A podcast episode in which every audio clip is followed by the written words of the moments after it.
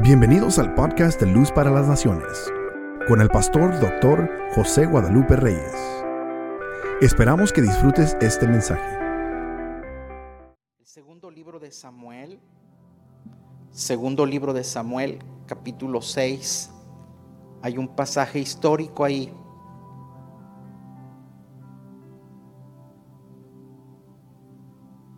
Segundo libro de Samuel. Capítulo 6.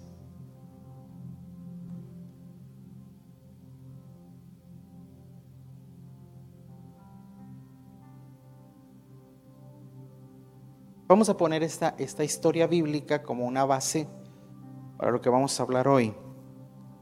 Capítulo 6, segundo de Samuel, dice así, David volvió a reunir a todos los escogidos de Israel, treinta mil y se levantó David y partió de Balá de Judá con todo el pueblo que tenía consigo para hacer pasar de allí el arca de Dios. Día conmigo, el arca de Dios. Sobre la cual era invocado el nombre de Jehová de los ejércitos que mora entre los querubines. Pusieron el arca de Dios sobre un carro nuevo y la llevaron de la casa de Abinadab que está en el collado y Usa y Ahío, hijos de Abinadab, guiaban el carro nuevo. Y cuando lo llevaban de la casa de Abinadab, que estaba en el collado con el arca de Dios, ahí o iba delante del arca. Y David y toda la casa de Israel danzaban delante de Jehová con toda clase de instrumentos de madera, eh, de haya, con arpas, salterios, panderos, flautas, címbalos. Y cuando llegaron a la era de Nacón, Usa extendió su mano al arca de Dios y la sostuvo porque los bueyes tropezaban. Y el furor de Jehová se encendió contra Usa y lo hirió ahí Dios por aquella temeridad y cayó ahí muerto junto al arca de Dios. Y se entristeció David por haber herido Jehová a Usa y fue llamado a aquel lugar Pérez hasta hoy. Y temiendo David a Jehová aquel día dijo, ¿cómo ha de venir a mí el arca de Jehová? De modo que David no quiso traer para sí el arca de Jehová en la ciudad de David, y la hizo llevar David a casa de Obed Edom Geteo. Y estuvo el arca de Jehová en casa de Obed Edom Geteo tres meses. Y bendijo Jehová a Obed Edom y a toda su casa. Y le fue dado aviso al rey diciendo, Jehová ha bendecido la casa de Obed Edom y todo lo que tiene, a causa del arca de Dios. Entonces David fue y la llevó con alegría, el arca de Dios, de casa de Obededón a la ciudad de David. Sigamos ese eh, verso, voy a, unos poquitos, eh, saltar unos textos, verso 14. Y David danzaba con todas sus fuerzas delante de Jehová y estaba vestido, de vestido con un efod de lino. Así David y toda la casa de Israel conducían el arca de Jehová con júbilo y con sonido de trompetas. Cuando el arca de Jehová llegó a la ciudad de David, aconteció que Mical, hija de Saúl, miró desde una ventana y vio al rey David que saltaba y danzaba delante de Jehová y le menospreció en su corazón. Metieron pues el arca de Jehová y la pusieron en su lugar en medio de una tienda que David le había levantado. Y sacrificó David holocaustos, ofrendas de paz delante de Jehová. Y cuando David había acabado de ofrecer holocaustos y ofrendas de paz, bendijo al pueblo. Diga conmigo, bendijo al pueblo. ¿En qué? En el nombre de Jehová de los ejércitos. Y repartió todo al pueblo y a toda la multitud de Israel, y así los hombres como las mujeres, cada uno un pedazo de pan, un pedazo de carne, una torta con pasas y todo el pueblo, cada uno se fue a su casa. Verso 20, volvió luego David para bendecir su casa. Diga conmigo, bendecir la casa. Y saliendo Mical a recibir a David, dijo, cuán honrado ha quedado el rey de Israel, descubriéndose hoy delante de las criadas de sus siervos, como se descubre sin decoro un cualquiera. Entonces David respondió a Mical, fue delante de Jehová quien me eligió en preferencia de tu padre y a toda tu casa para constituirme por príncipe sobre el pueblo de Jehová, sobre Israel. Por tanto, danzaré delante de Jehová y aún me haré más vil que esta vez y seré bajo tus ojos, pero seré honrado delante de las criadas de quienes has hablado. Y Mical, hija de Saúl, nunca tuvo hijos hasta el día su muerte. Si no había leído la Biblia, ya leyó un capítulo. Ocupe su lugar. Yo no sé si usted asistió, bueno, yo sé que yo soy uno de los más viejos aquí, pero en, los, en los templos, en las congregaciones de antaño, se levantaban reportes de lectura en las iglesias. ¿Cuántos traen Biblia? Y la, gente le, se contabilizaba en las Biblias y había ahí unas carteras enfrente donde se veían Biblias tantas, eh, visitantes tantos, presentes tantos, se tomaba asistencia y todo, pero también eh, en los departamentos se tomaban eh, lectura de, de, la Biblia. ¿Cuántos capítulos leías? Y, y cuando uno es chico es bandido, entonces se te olvidaba leer la Biblia y, decías, pero empezaban de ahí. Y para cuando llegaban allá, pues yo me leía el Salmo 117, el, el, 150, el 1, o sea, rápido, rápido los, los cortitos. Pero, pero de estos no, de estos largos no, porque si no, no reportabas. Pero bueno, diga conmigo, yo tengo para reportar uno hoy. Lea la Biblia que le hace bien. Mire, hay cosas que nosotros aprendemos pero no aplicamos. Hay cosas que las coleccionamos como un conocimiento, las almacenamos, eh, pero no las llevamos a la práctica. Y eso es infructuoso. ¿Por qué? Porque solamente nos funciona aquello que lo aplicamos y que lo practicamos regularmente. Entonces, a veces las personas nos podemos quejar de que lo que escuchamos no me funciona. Es que no es asunto de escuchar, es asunto de practicar. Amén. Y Diga conmigo, recibir a Cristo. ¿Usted, usted ha, armado alguna vez algún rompecabezas? Y para poder armarlo hay que tener todas las piezas. ¿Ah? Imagínense, nuestra vida es como a veces sin Dios, es como un rompecabezas donde todas las piezas están regadas, están sueltas. ¿Mm? Y a veces los rompecabezas se pueden armar rápido cuando tú encuentras como la, la pieza que te va a dar la dirección para que las demás se armen. Entonces, lo primero que nosotros tenemos que hacer es ver recibido a Cristo como nuestro Salvador personal. Es la pieza principal. Pero después tenemos que leer la escritura, leer la palabra, tenemos que aplicar la palabra, eh, tenemos que en cada circunstancia de la vida aplicar la palabra para poder eh, tener esa experiencia de que el Evangelio funciona. Tenemos que aprender a orar, tenemos que conocer al Espíritu Santo que nos guía, etc. Pero también tenemos que aplicar a nuestra vida y orar por las bendiciones. Diga conmigo, bendiciones. Esta mañana quiero titular este mensaje la posición de adoración. La posición de adoración. Si yo le preguntara a uno de ustedes, ponte en posición de adoración.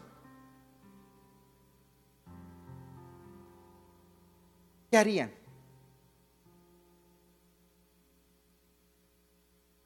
Cerrar los ojos, gracias. ¿Qué más? Arrodillarse levantar las manos. todo eso que me acaban de comentar y que los otros casi no los dejaron hablar, es cierto. Mire, buscando la palabra bendecir o bendijo, recuerde que una de las cosas, desde que Dios creó la humanidad, desde que Dios creó al hombre y a la mujer, desde el momento de su creación, inmediatamente los empezó a bendecir. Los empezó a hablarles después de creados. Génesis 1, 27 al 28, mire lo que dice. Y creó Dios al hombre a su imagen, e imagen de Dios lo creó varón y hembra, los creó. Y los bendijo qué? Dios. Y los bendijo Dios. Fructifiquen, multipliquen, se llenen la tierra, sojuzguenla, señorenla. Ahora bien, cuando uno busca el significado de la palabra bendición o bendijo, es barak en el hebreo, barak que significa arrodillarse. Arrodillarse. Ahora, ¿qué es lo que está diciéndote? Que cuando Dios bendijo al hombre, es porque el hombre estaba en una posición de adoración. Ya conmigo, posición de adoración.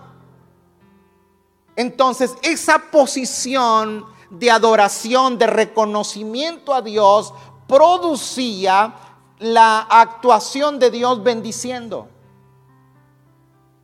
En otras palabras, nuestra postura delante de Dios es el canal, es el vehículo para recibir los beneficios de nuestro Dios. ¿Mm?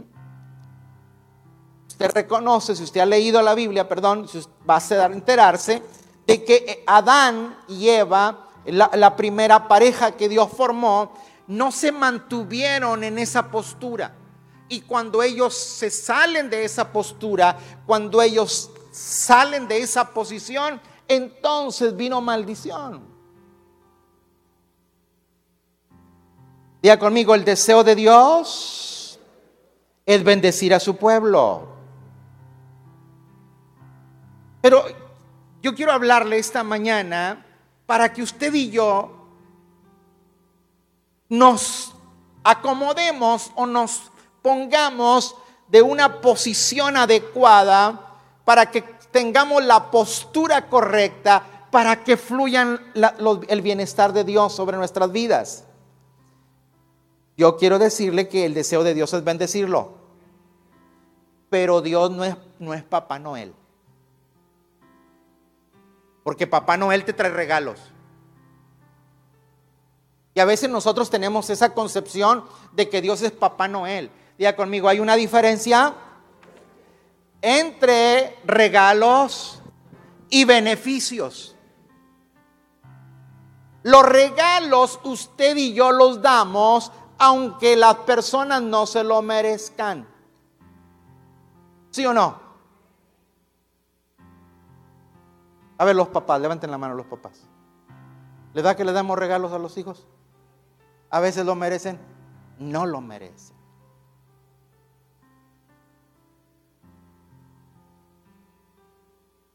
El regalo tú lo das aunque no se merezca. El beneficio es otra cosa. Dios es un Dios que desea tu bienestar. Pero los beneficios los recibimos cuando mantenemos la actitud correcta. Es de lo que le quiero hablar yo hoy. Cuando Dios dice que bendijo al hombre, era porque tenían la actitud la posición correcta. Entonces, cuando mantenemos la posición correcta, señores, los beneficios fluyen. Diga conmigo, una actitud de adoración da como resultado una vida bendecida. Ahora, ¿cómo puedo yo darme cuenta ¿Qué significa? Mira, hay cinco promesas cuando uno ve el término bendecir o el verbo bendecir en el, en el diccionario bíblico, significa beneficiar, hacer completo, hacer prosperar, hacer sano, hacer riqueza. Nosotros tenemos que darnos cuenta que si yo y mi casa mantenemos la postura adecuada, la bendición va a aparecer. Que quede claro que cuando yo hablo de bendición no le estoy hablando del fajo de billete. Ahorita vamos a ver algunas cosas. Hay cuatro áreas de bendición que yo quiero que veamos esta mañana. Día conmigo, tengo que bendecir mi vida en medio de las circunstancias. Tengo que bendecir a mis enemigos. Hoy. Tengo que bendecir al Señor. Y tengo que bendecir mi hogar. Ya conmigo mi vida, mis enemigos, a mi Dios y mi hogar.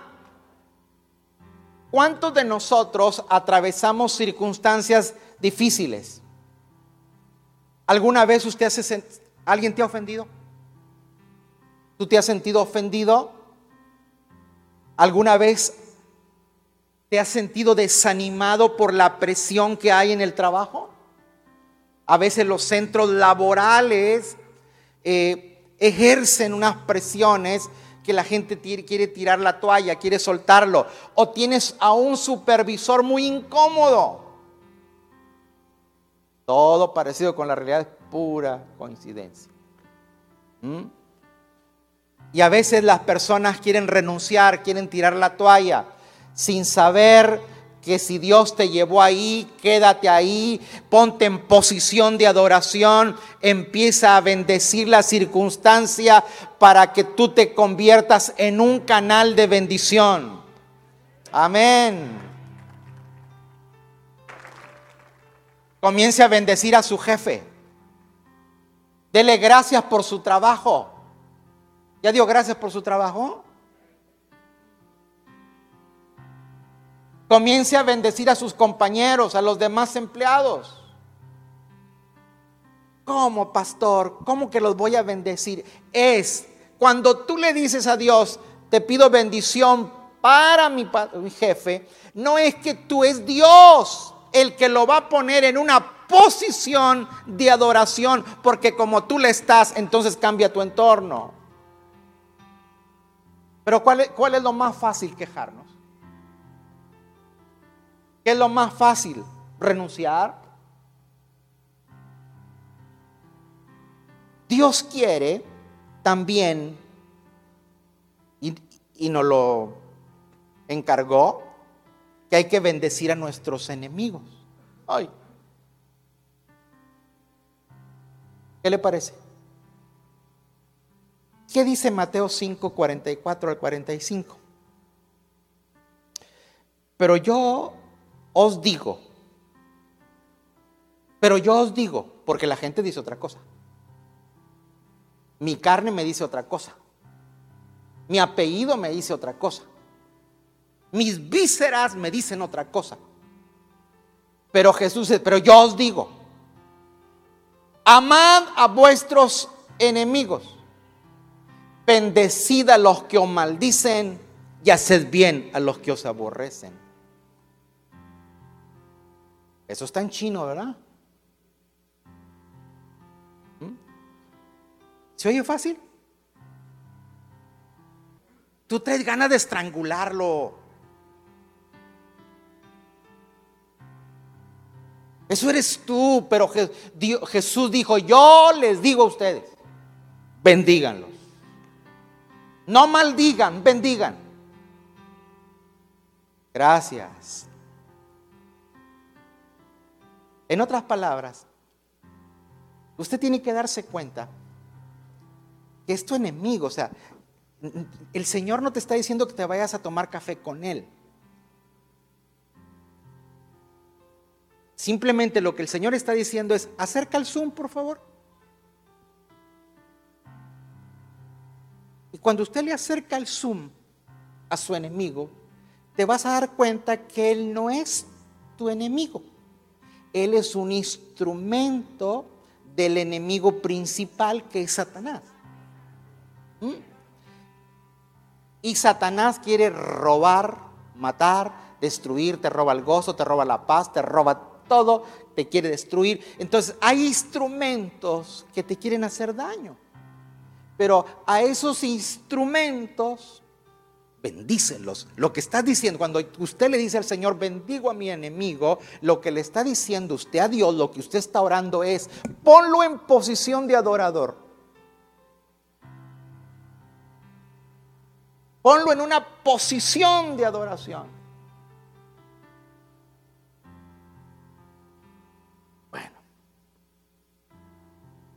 ¿Qué más? Bendecir las circunstancias, bendecir a los enemigos. Pero mire lo que dice el Salmo 103, verso 2 al 5. Bendice, ¿qué? Bendice, alma mía, a Jehová. Ya conmigo, yo tengo espíritu, tengo alma y tengo cuerpo.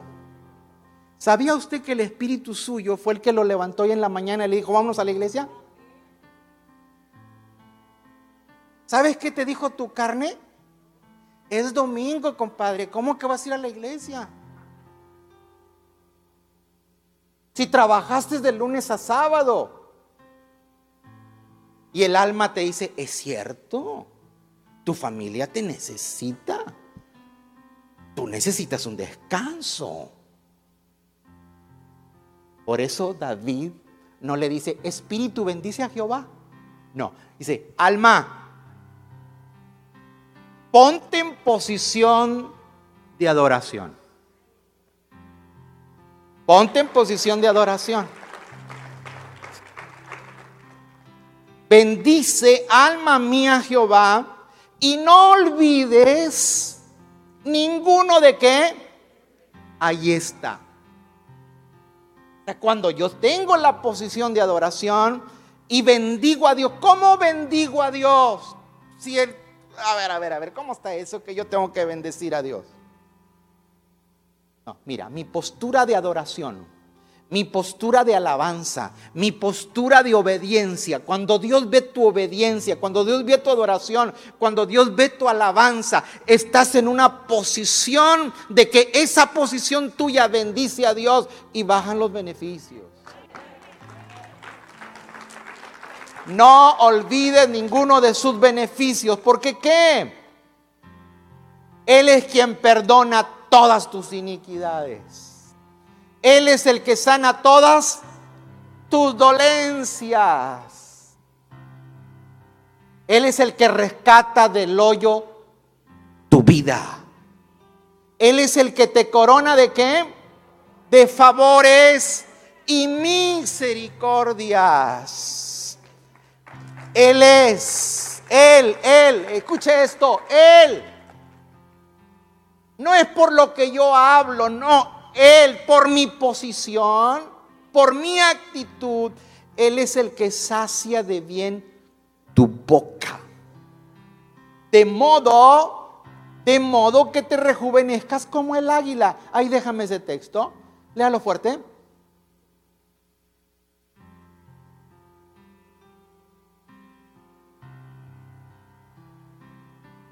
Mire, aquí está la crema antiarrugas más cara.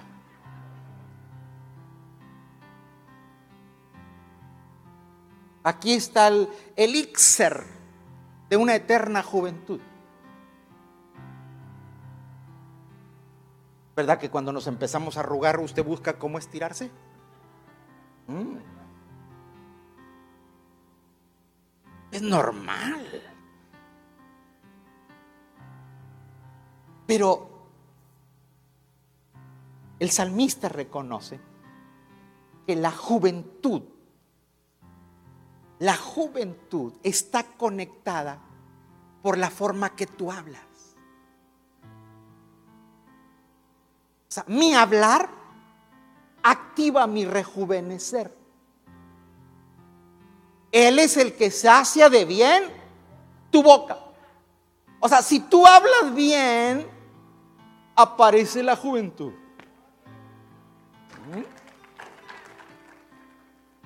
Hermano, pero hay gente que está más chupada que una pasa porque así ha hablado mal toda la vida. Y esta miserable vida, y esta perra vida, y esto, o sea, nada, nada le gusta, de todo se queja. Cada queja es una arruga. Pero cada alabanza es, es una, una crema estética. Dile que está al lado tuyo, cuida cómo hablas. ¿Cómo bendigo a Dios? Pues alma, bendice a Jehová. Oh, mi actitud de adorador, bendice a Dios.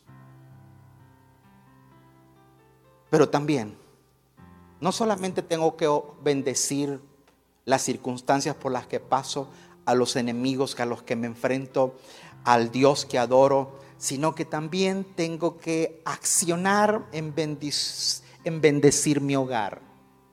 Ya conmigo, bendecir mi casa. Usted se fija el pasaje que le dimos lectura. David se fue a bendecir su casa, bendijo al pueblo y después de que terminó con el pueblo bendijo su casa, fue a bendecir su casa. El asunto es que la doña Mical traía el delantar volteado. O sea, e, e, estaba de, de mal genio. Y él, no pudo bendecir su casa por la actitud de Mical.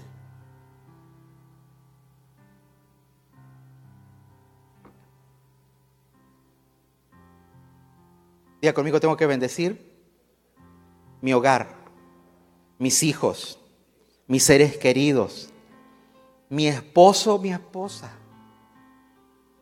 ¿Cuál es la actitud más rápida cuando hay un desacuerdo en el hogar? Contraataque. Es lo más fácil. Es contraatacar. La venganza. Yo sé lo que le estoy diciendo, no es fácil, pero tampoco es imposible. Pastor, pero ¿cómo que voy a bendecir a esa cosa? Y usted no sabe cómo me trata, lo que dice de mí.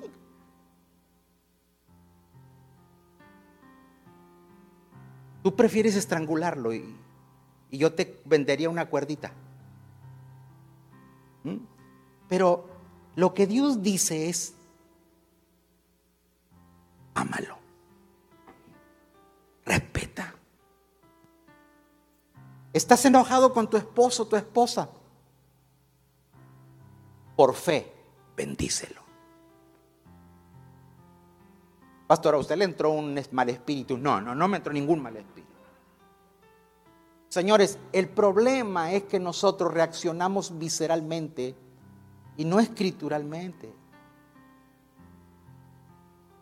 Claro, aquí yo no estoy llevando al casos extremos, donde hay golpes, donde hay violencia, donde hay maltrato. No, no, no, yo no estoy hablando de eso. Pero hay cosas que por nuestro carácter, por nuestra formación, hace que se torne un ambiente turbio dentro del hogar y, aquello puede salirse del lugar y no hay el ambiente para que Dios se manifieste.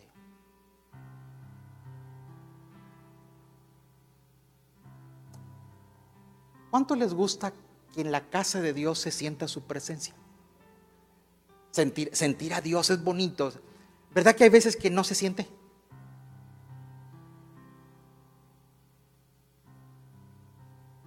El problema no es quién cantó ni quién predicó, sino usted cómo llegó. ¿Mm? David quiere llevar el arca de Dios el arca, ahorita se lo presento más adelante, el arca del pacto representaba la presencia de Dios. Y David, como el nuevo rey, quiere llevarla a la ciudad capital. Pero no pudo. Porque primero tuvo que llegar a una casa, a la casa de Obededón. Porque lo que se va al pueblo se tiene que vivir en la casa. Y muchos de nosotros queremos que aquí, en el templo, se sienta lo que no vivimos allá. No sé si me explico.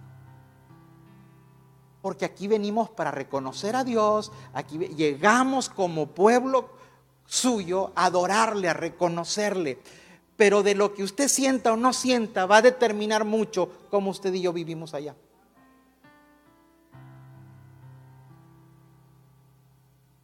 Por ejemplo, ahí le va. Le pongo un ejemplo. Se lo cuento con canicas. Si usted hoy en la mañana se agarró un buen pleitazo con el esposo, y si vinieron torcidos para acá, por muy buena que esté la alabanza, y usted ve que la doña está levantando las manos, hipócrita.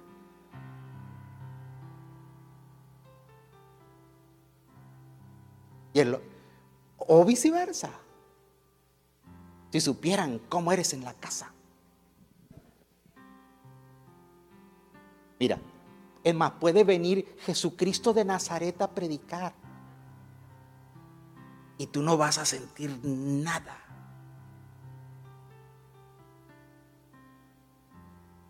Pero mejor los voy a bendecir yo.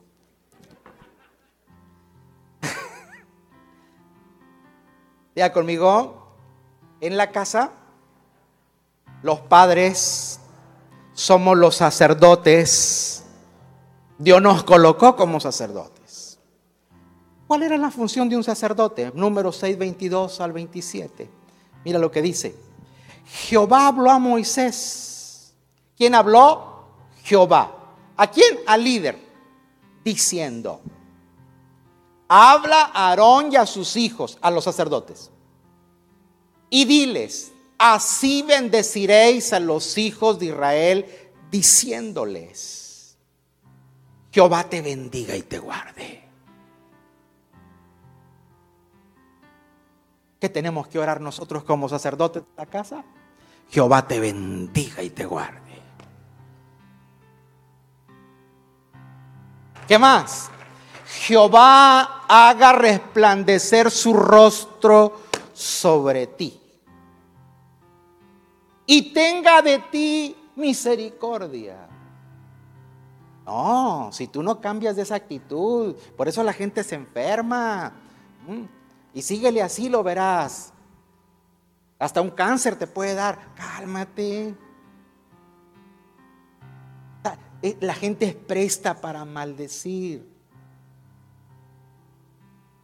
Jehová haga resplandecer su rostro sobre ti. Mira nomás, igualito la cara de mi suegro.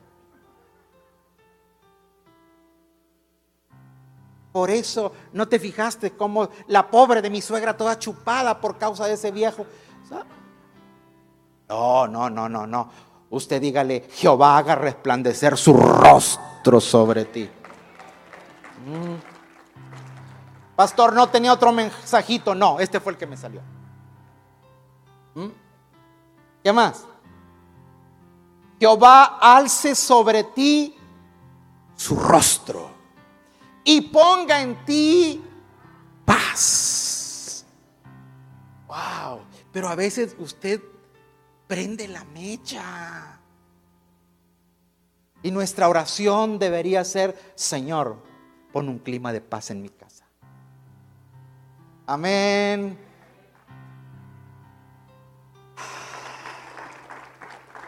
Yo sé que no va a haber muchos amenes. No se preocupe, estoy impuesto. Y pondré mi nombre. ¿Y pondrán qué? Y pondrán mi nombre. ¿Y pondrán qué? Mi nombre sobre los hijos de Israel y los bendeciré. Dios le dice a Moisés, por favor Moisés, enséñale a los sacerdotes a bendecir al pueblo. Y cuando vean al pueblo, no vean las debilidades del pueblo. Vean lo que yo puedo hacer con ellos. ¿Mm?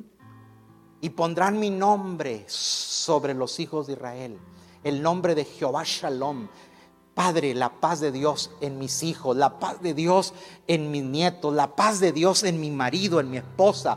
Jehová giré, provisión para mi casa, provisión para los míos. Jehová, mi bandera, que el enemigo huya delante de, de ellos.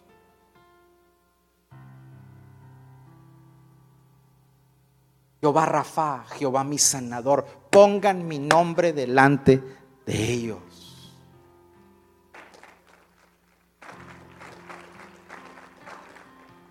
Levítico 9:23. Leanlo conmigo fuerte. Y entraron Moisés y Aarón en el tabernáculo de reunión y salieron y qué? ¿Qué hicieron con el pueblo? Lo bendijeron. ¿Y qué pasó? y la gloria de Jehová se apareció a todo el pueblo. Diga conmigo, la, la bendición hace presente la gloria de Dios. En ambientes de bendición la gloria de Dios está presente. Bueno, producen las manifestaciones de la gloria de Dios. Pastor, pero eso era el Antiguo Testamento. Bueno, sí, tú no tienes que vestirte como esa gente se vestía. Y si era Aarón, ya había una, una casta familiar que se dedicaba exclusivamente a bendecir al pueblo. Pero ¿dónde están los sacerdotes en la actualidad? Bueno, fíjate lo que dice Apocalipsis 1, 5 al 6. Y de Jesucristo el testigo fiel, el primogénito de los muertos y soberano de los reyes de la tierra, al que nos, ¿qué hizo el Señor Jesucristo? Nos amó, ¿qué más? Y nos lavó de nuestros pecados con su sangre. ¿Y qué más? Y nos hizo que reyes y sacerdotes para Dios. Diga conmigo, yo soy un rey y un sacerdote. ¿Para quién? Para Dios. O sea, así como estaban los hijos de Aarón y Aarón, Dios a nosotros, los que hemos sido lavados, los que nos amó, los que nos perdonó los pecados, Él nos colocó en una posición sacerdotal. ¿Para qué? Para bendecir a los nuestros.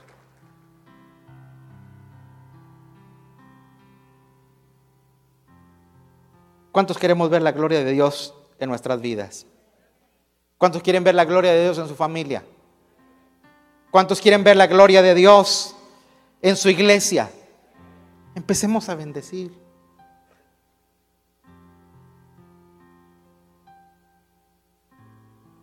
Deuteronomio 10:8. Mire lo que le voy a dejar caer aquí. Muy bonito está esto.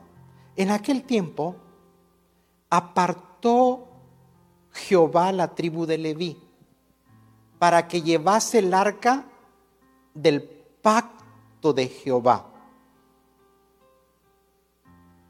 para que estuviese delante de Jehová para servirle y para bendecir que su nombre hasta hoy. Míreme acá, tantito, tantito, porque es, importante esto.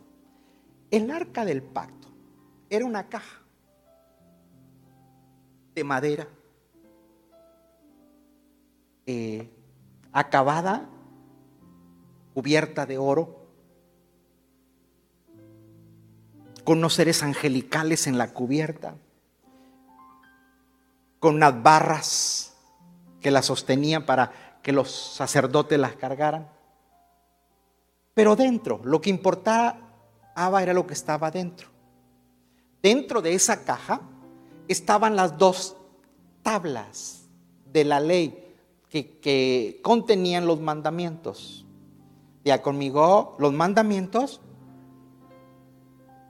son el camino. Mira, si tú tienes la ley, la ley era para que tú caminaras y no te extraviaras. Para eso estaba la ley. La ley era un camino.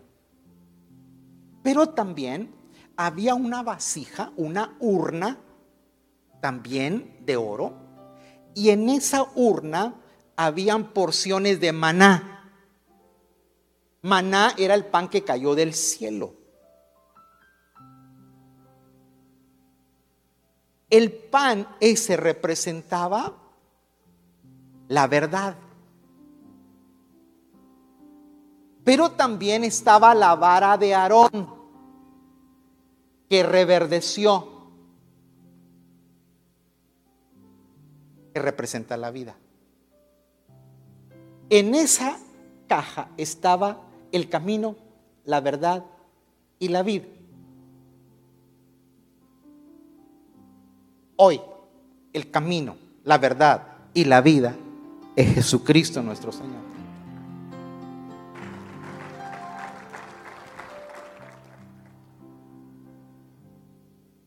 ¿Cómo, ¿Cómo, nos convertimos en ministros de Dios? Porque se separó esa tribu para ministrar a Dios. ¿Cómo ministramos? Ah, cuando bendecimos al pueblo en nombre de Él. No es porque tus palabras tienen poder. No, es en el nombre de Él, por lo que Él me mandó. Yo me constituyo un ministro de Dios cuando yo te bendigo, sí, pero porque Él me lo ordenó. Porque Él no lo ordena. Tú te conviertes en un ministro de tu casa porque estás bendiciendo tu familia. Cuando bendices tu generación, cuando bendices a tus compañeros, te conviertes en un ministro de Dios porque tú estás en una posición de adoración y pones que los otros se coloquen también en posición de adoración.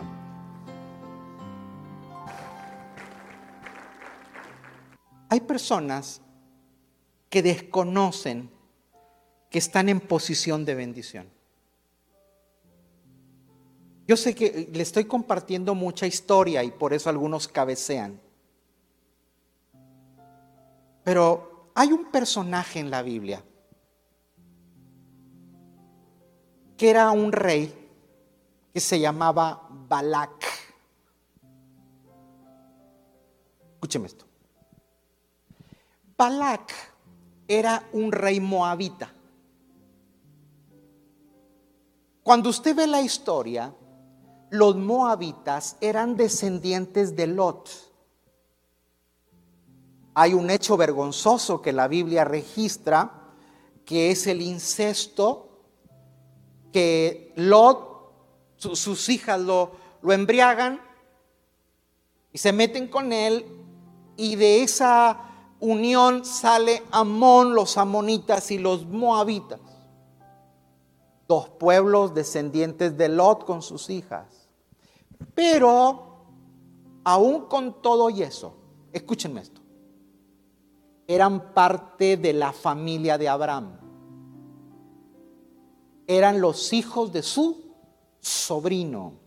Eran sus sobrinos segundos. El asunto es que después de que pasan los años y se constituyen, esos muchachos constituyen un pueblo, Balax es el rey de ellos. Y cuando los israelitas vienen saliendo de Egipto, Balak le da miedo y dice, estos van a hacerme lo que hicieron con los reyes que acaban de hacer pasar. Los habían eh, matado, etc. Eso me van a hacer a mí también. Y por eso Balak se consiguió un profeta llamado Balaam. Lo sobornó para maldecir a un pueblo. Te voy a hacer la, historia corta. Y cuando Balaam, no te voy a contar toda la historia, ¿eh? cuando Balaam está listo para maldecir al pueblo, lo que le salió fue bendición. Y Balak le dice, oye, si yo no te traje para bendecir, yo te contraté para maldecir. Y le dice Balaam, sorry, pero contra este pueblo no hay agüero, no hay adivinación, no hay nada. Jehová su Dios está con ellos, hay júbilo de rey con ellos y Dios me ha dado orden de bendecir y yo no los puedo maldecir. ¿Mm? Y dice, bueno, pero si no los puedes maldecir, pues tampoco los bendigas. Y dice, sorry. Pero el, el hecho más triste es que Balak contrató y se metió en todo ese rollo porque no sabía quién era. Porque él era también parte de la familia de Abraham. O sea, él tenía sobre su cabeza bendición. Pero es triste cuando tú no conoces tu posición. O sea, Balak no era necesario que hubiera hecho eso. Mira, por favor, yo quiero que veas este texto, Proverbios 16, esta parte de la escritura, Proverbios 16. Hay bendiciones sobre la cabeza del justo. ¿Qué hay sobre la cabeza de los justos? Pero violencia cubrirá la boca de los impíos. Otras versiones, por ejemplo, si usted ve la nueva traducción viviente, dice, los justos se llenan de bendiciones, pero las palabras del perverso encubren sus malas intenciones. Pero me gusta más la Biblia, Dios habla hoy.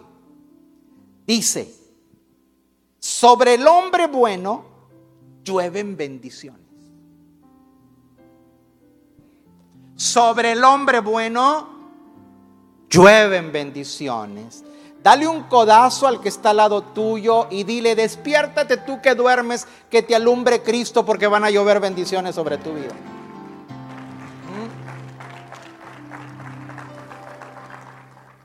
Mire, aquí están los efectos de la lluvia. ¿Ah?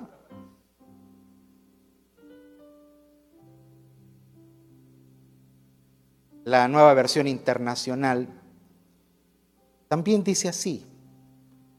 Hay bendiciones sobre la cabeza del justo, pero la boca del necio trae maldición. Ahora, Diga conmigo, necesito ponerme en posición de bendición. ¿Cómo? Tu adoración. Mi adoración es mi posición correcta para que las bendiciones fluyan. ¿Cómo bendigo? Con mi obediencia. ¿Cómo bendigo a Dios con mi obediencia, con mi alabanza, con mi adoración? Pero tenemos que aprender a bendecir con nuestras palabras.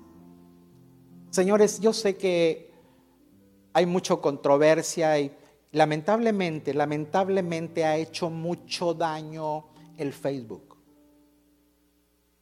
Porque en el Facebook se agarra a la gente como si fueran teólogos.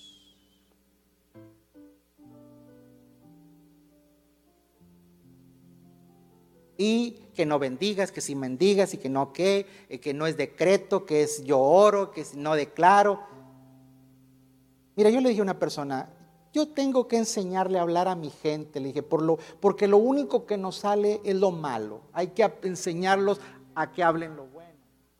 No me vengas a mí con esas babosadas de que estás en mala doctrina. Si lo único que nos sale son cosas perversas. Nos entrenaron para maldecir, no para bendecir.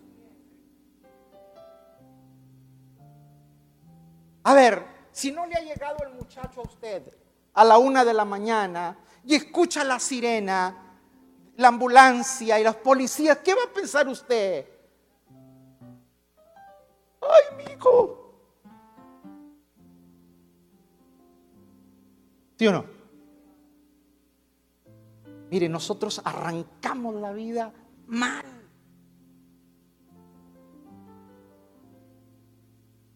Se te va a casar la muchacha. En lugar de tomarle decirle que seas como Sara. Que en tu vientre haya naciones. Que tú seas el gozo y la corona para tu marido. ¿Usted oró eso? Yo no. Usted como buen latino, usted agarra a la muchacha y le dice, mire, mijita, si el tipo ese le sale malo, véngase para casa. Que donde comen dos, comen tres. ¿Sí o no?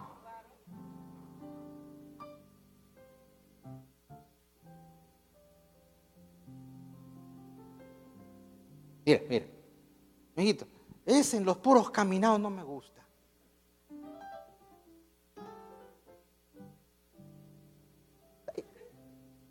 Perdóneme, mi, que son muy hipérbole, pero, pero es que es la verdad.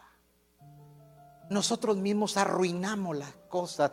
Hay dichos nuestros, hay, hay jerga nuestra que no trae bendición, arruina las cosas.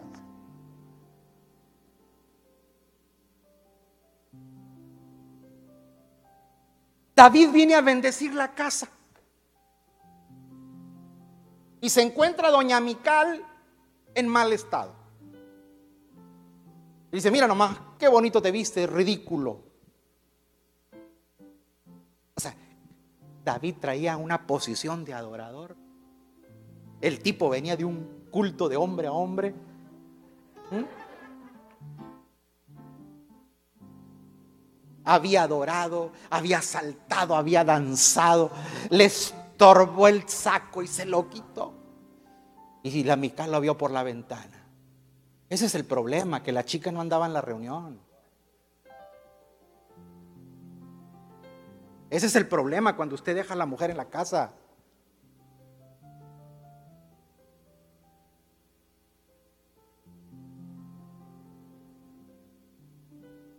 Ouch. Ese es el problema. ¿Para qué dejó al viejo en la casa? A la fiesta se lo lleva, tráigaselo también al templo. Pastor, está bravo, me voy a poner más.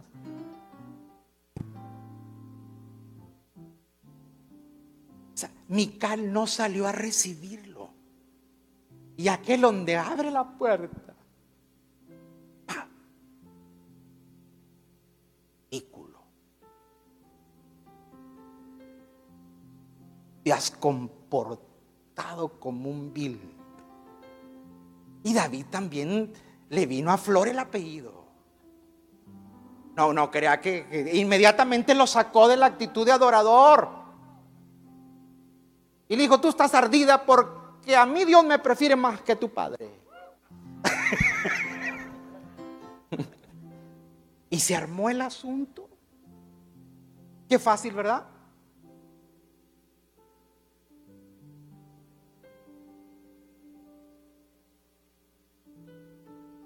Ella hubiera recibido con gracia a David. Pero no.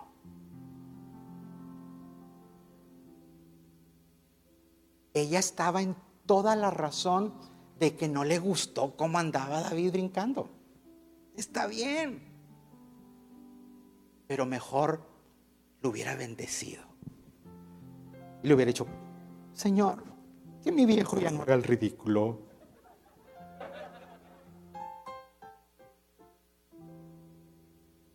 Pero no, se lo sacó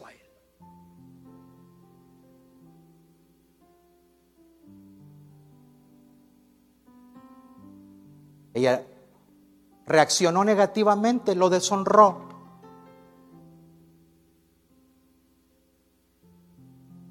Hay gente que a veces está apresurada por compartir sus gozos.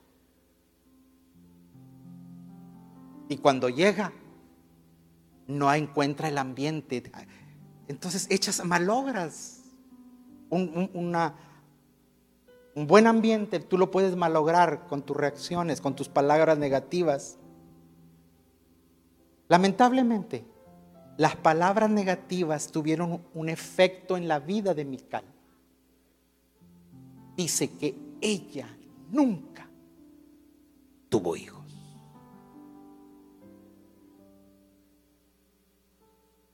¿Sabe quién fue el rey después de David? Salomón.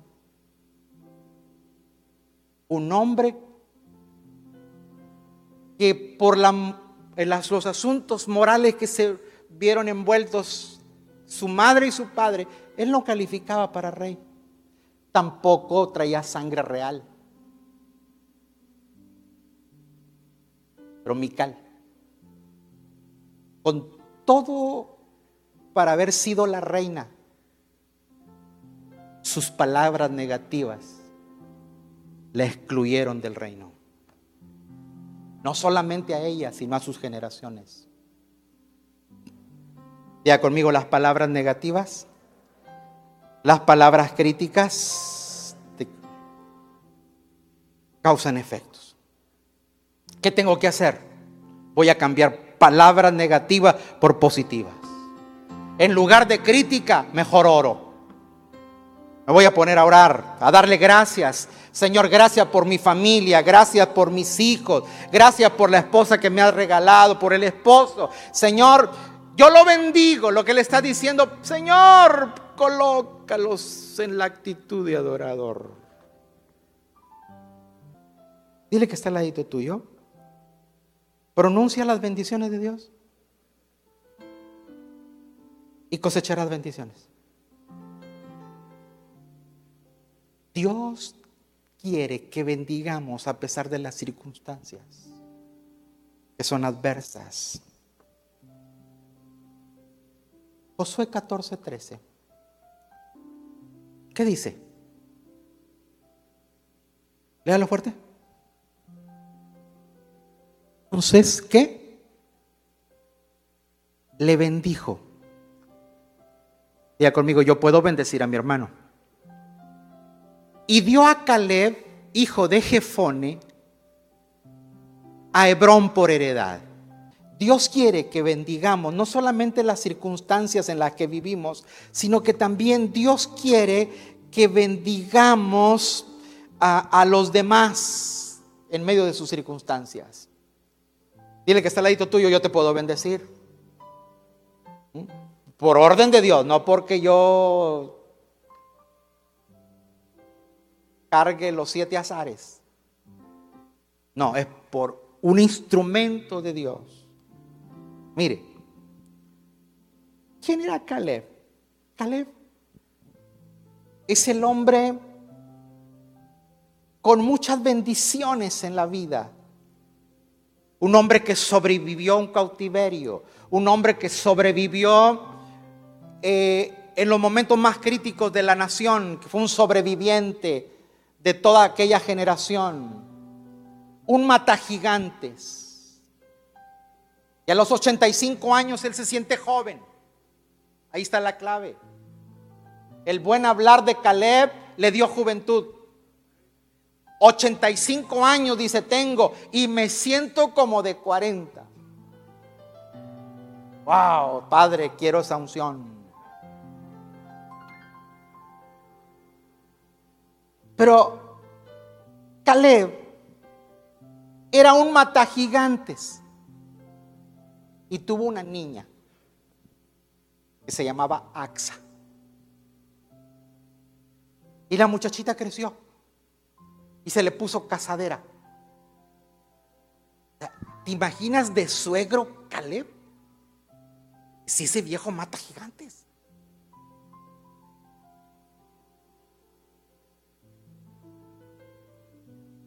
Josué 15, 16. Y dijo Caleb, al que atacare Kiriat Sefer y la tomare, yo le daré mi hija Axa por mujer. ¿Quién vivía ahí en Kiriat Sefer? Los gigantes. Dijo, el que vaya y conquiste esa ciudad, es mi yerno. Miren acá. ¿Sabe qué está diciendo Caleb? Si yo mato gigantes, mi yerno tiene que matar gigantes.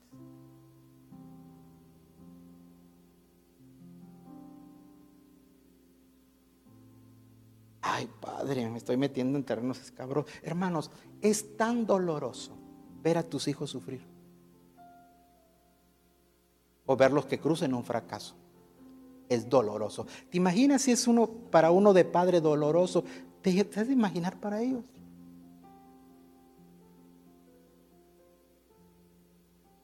Yo lo que te quiero decir es que tenemos que orar por nuestros hogares. Vaya, aunque tu hijo quizás no haya nacido o sea un chiquillo, empieza a orar por la mujer que Dios le va a dar.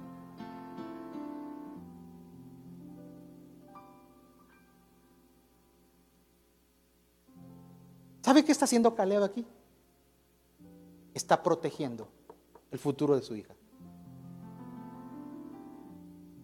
Caleb quería estar seguro que el esposo de su hija pudiera protegerla de todo tipo de enemigo. Porque también quería saber que el hombre que fuera a hacer eso, si ponías en riesgo tu vida, ah, eso quiere decir que la amas.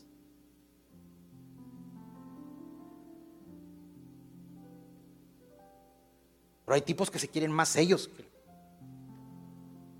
Iba a decir una, cosa, pero mejor no, porque me, entra una chiripiolca. Diga conmigo, quien arriesga su vida por ti, te ama. ¿Mm? Ay, no, ve tú primero. Que te ponga la vacuna, que te conviertas en vampira.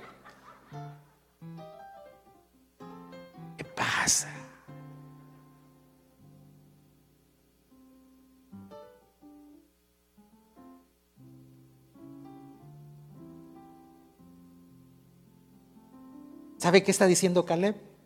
Quiero darle a mi hija seguridad.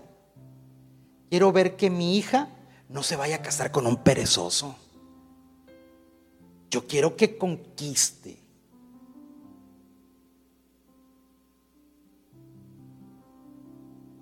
Dicen que había un hombre multimillonario aquí en Texas, que cuando se hizo viejo, él, él era rico en muchas tierras, miles de acres, también tenía mucho ganado,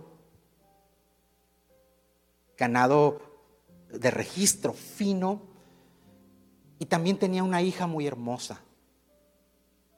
Un día llamó a todos sus amigos de la alta clase, de la alta sociedad, y ya cuando hubo, hubieron cenado, le dijo, vengan, y los llevó a un lugar donde había una gran piscina, una alberca, larga, con paredes por los lados.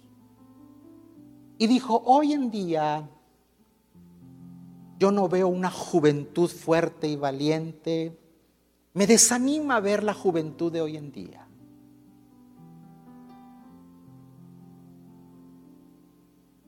Dijo, en esa piscina son 500 metros, los primeros 100 metros hay pirañas de Sudamérica. En el segundo tramo hay cocodrilos africanos. En el tercero hay pirañas del Caribe. En el cuarto hay tiburones australianos y anguilas. O quien lo cruce. Yo le daré la mitad de mis tierras la mitad de mi ganado o a mi hija por esposa.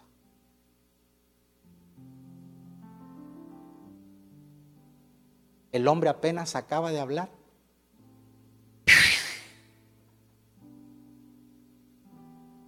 Un joven va nadando sobre la alberca y sale al otro lado. O el tipo se quedó, el millonario se quedó, dijo, wow, yo no pensaba ver a alguien tan valiente antes de morirme. Lo traen y le dice, hijo, ¿qué quieres? La mitad de mis tierras, dice el tipo, no. Oh, dice, oh, entiendo, ¿Quieres, ¿quieres la mitad de mi ganado? No, está bien, está bien. ¿Quieres a mi hija como esposa? Dijo, tampoco hombre se queda asombrado. Dijo, entonces, ¿qué es lo que quieres? Yo, que me traigan al desgraciado que me empujó.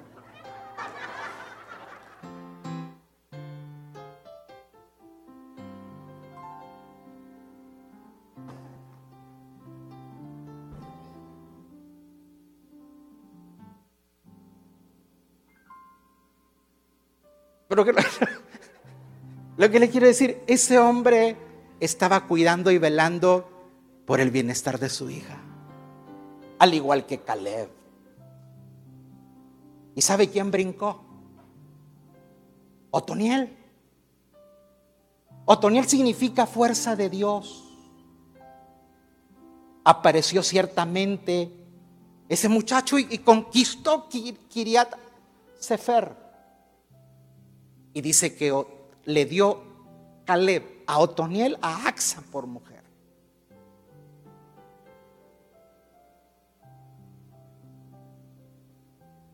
Ya conmigo como Caleb. Yo puedo ser bendecir a mi familia. Bendecirla por Dios. Porque está bendecida por Dios. Levanta tu mano derecha, por favor. Diga conmigo, yo estoy bendecido por Dios, pero también por la gente. Necesitamos bendecir a nuestros hijos. Necesitamos bendecir los futuros cónyuges de nuestros hijos, hermanos. Tenemos que orar.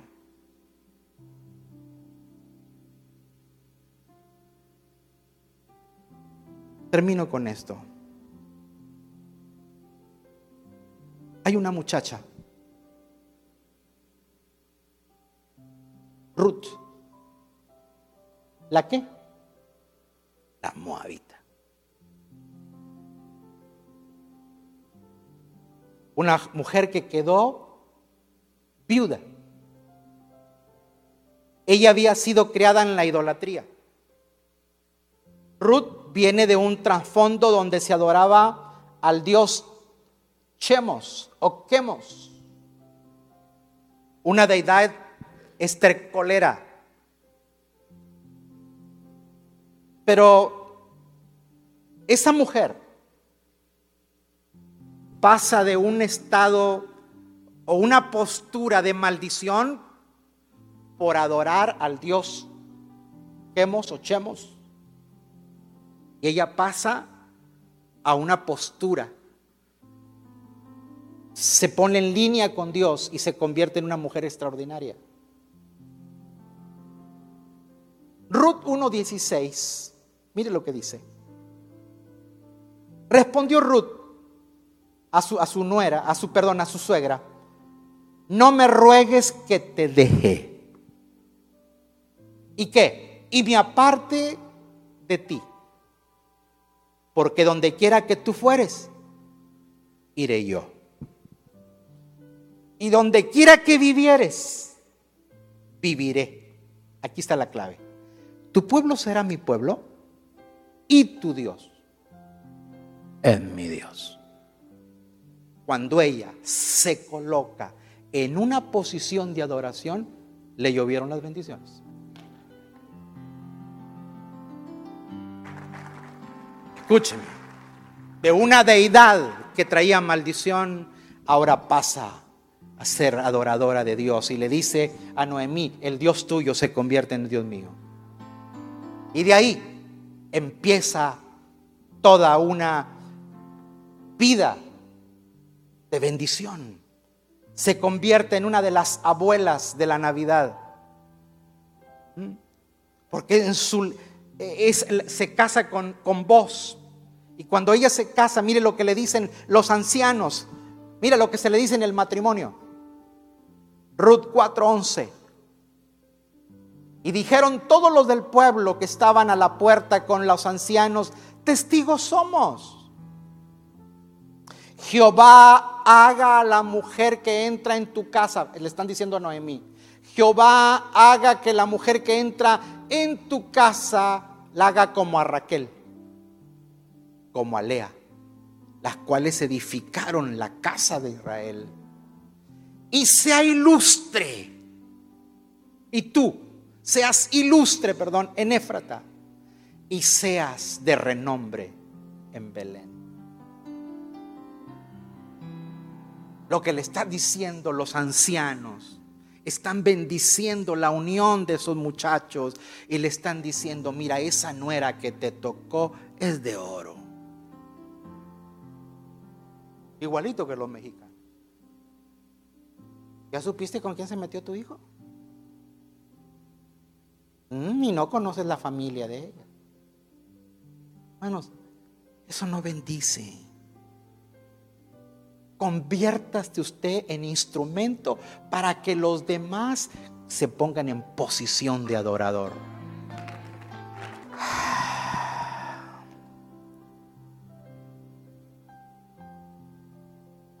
Ay, todavía sigue, sigue diciendo.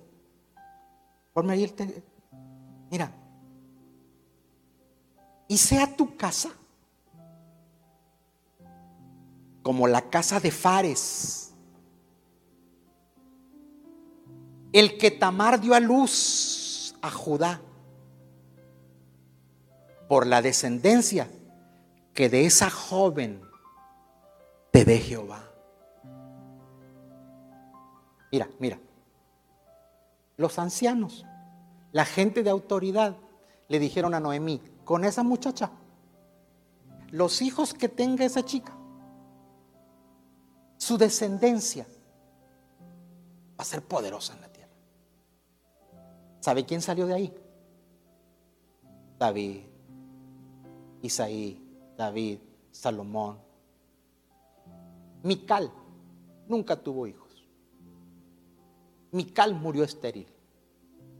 Aquí hay una que aparentemente no califica, pero su posición le vinieron, como dice Salomón, a llover bendiciones.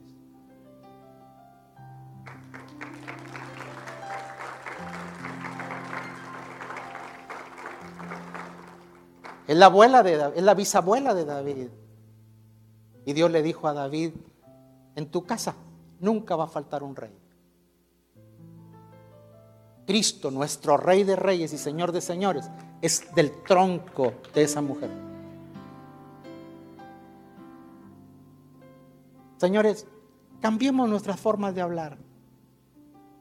Cambiemos nuestras actitudes. Hay cosas que no nos gustan de los otros. No te quejes, no critiques. Colócate en posición de adoración. Amén. Yo sé que no es fácil. Lo que le estoy diciendo no es fácil pero no tiene recompensa. Cambio, si tiene recompensa, porque la actitud de adoración trae bendición. ¿Cómo, cómo te sentirías tú si alguien llega a tu casa y te dice, mire, esto que traigo aquí acaba de matar gente. Quiero que me lo guardes ahí.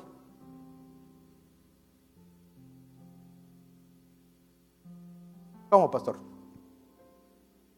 El arca del pacto. Acababa de ocurrir ese incidente donde se murió Usa.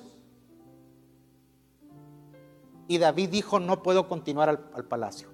Ahí está la casa de, de Obed. Obed, Obed, Edom. Otro edomita.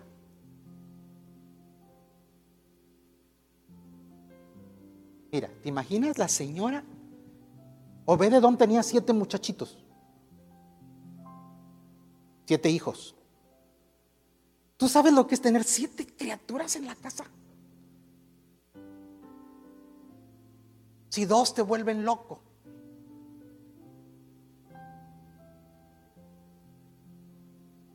Siete. Y el que se murió, se murió porque tocó esa cosa. ¿Acaso no es cierto? Porque tocó el arca y ¡pum! se murió. ¿Cómo le dices tú a siete muchachitos? No me toquen ahí.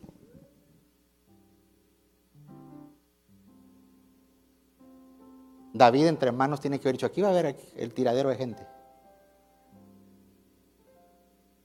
Pero dice que a los tres meses le mandaron decir, oye, Obededón y toda su casa está bendecido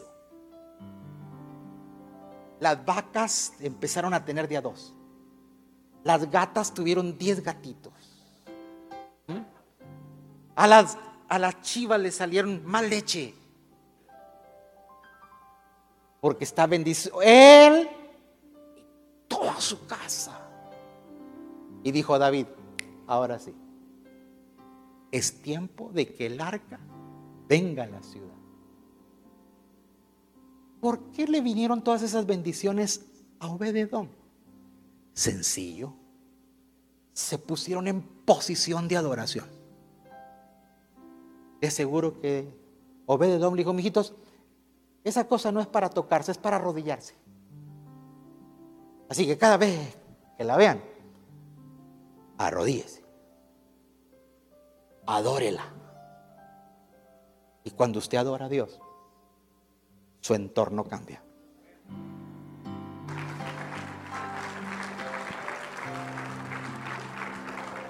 Levante sus manos al cielo. Que los ambientes de tu casa cambien. Que los ambientes de tu trabajo cambien. Los ambientes laborales cambien. Que tus ambientes matrimoniales cambien. Que tus ambientes familiares cambien. Que cambien tus ambientes. Que cambien tus ambientes. Tres meses. Tres meses. Tres meses. Yo te bendigo en el nombre del Señor. Y yo declaro en el nombre de Jesús. Oro para que estos meses que vienen. Junio, julio, agosto. Que la gente dice aquí en el valle es difícil, es el verano. No, no, no, no, hora diferente. Junio, julio, agosto, habrá bendición hasta que sobreabunde.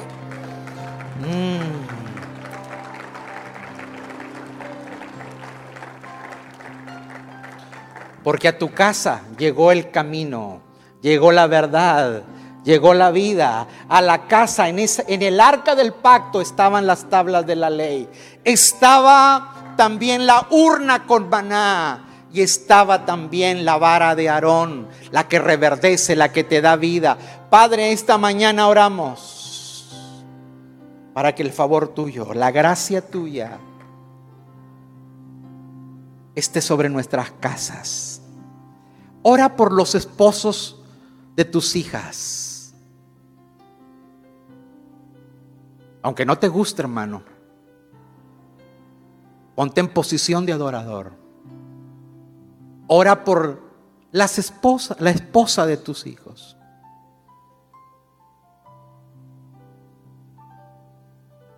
Bendice, ora por tu esposo, por tu esposa, por tu relación de matrimonio. Ora por tus hermanos.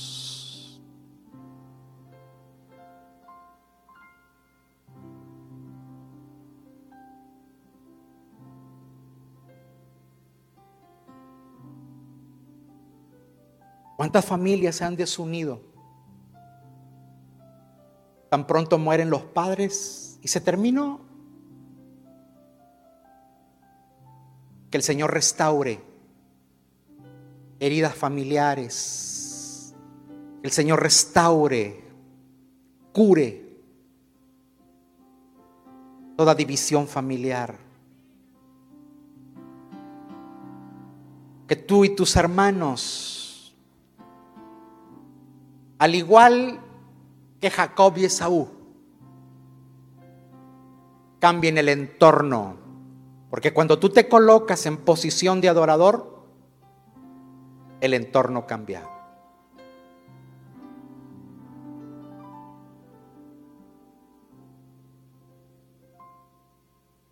Yo sé que ustedes leen la Biblia. ¿Verdad que sí? ¿Leen la Biblia?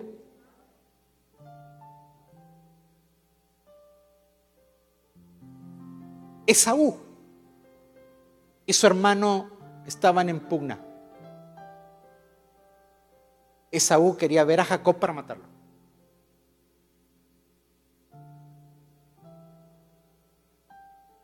Pero Jacob, antes de encontrarse con él, se fue a buscar a Dios. Y tuvo una noche orando. Dice el libro de Oseas, con fervor oró Jacob. Porque se iba a encontrar con Esaú, donde estamos, si no estamos en posición, hay muerte, hay división. Pero Jacob, después de que tiene el encuentro con Dios, va y se encuentra con su hermano. Y su hermano donde lo ve, soltó las armas y se fue a abrazarlo. Escucha.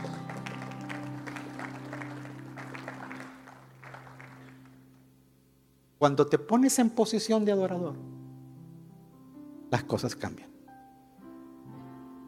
Pongámonos en posición de adoradores. Obedezcamos. Amémosle, adorémosle. Oremos por nuestros adversarios. Oremos por nuestras familias. Y el Señor cambia los ambientes. Amén. Amén. Gracias por escuchar nuestro podcast. Para ayudarnos a llevar la palabra de Dios alrededor del mundo, haga una donación en nuestra página web.